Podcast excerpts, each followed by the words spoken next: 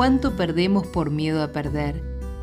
Vivir es acompasar todo lo que nos sucede, lo bueno, lo malo, lo que está en el medio, pero a un ritmo que no nos sobrepase.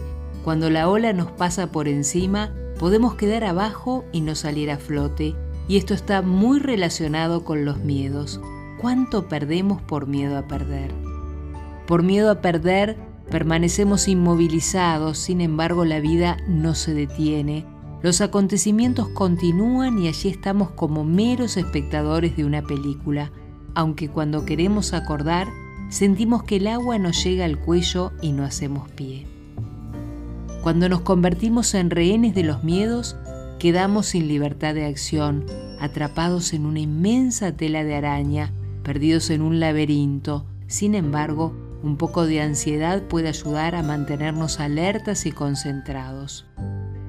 ¿Cómo se generan los miedos? Algunos de ellos se relacionan con lo que se nos inculca de pequeños, donde la información recibida marca una huella importante. Otras veces, las experiencias personales vividas nos condicionan y ante una situación similar surge el miedo.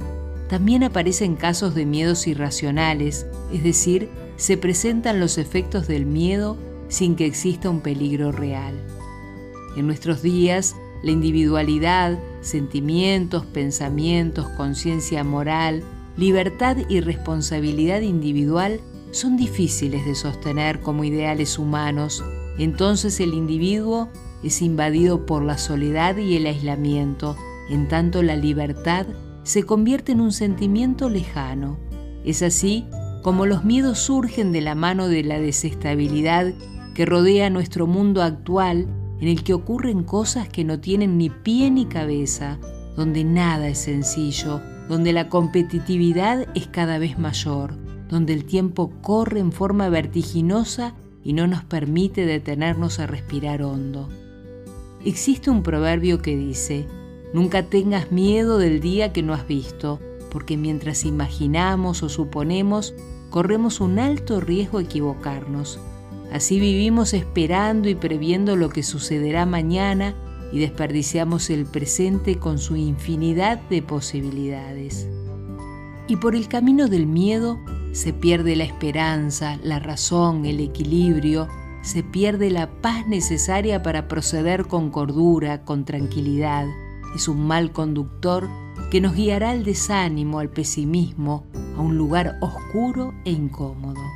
Existen dos formas de enfrentar el miedo, una no aceptarlo y descartarlo sin demasiados miramientos, cosa que no es sencilla porque para eso hay que vencerlo, o la segunda opción, aceptarlo, que implica reconocer cierta vulnerabilidad y enfrentarlo de la mejor manera, convivir con él de modo que podamos llevar a cabo nuestro diario vivir sin problemas.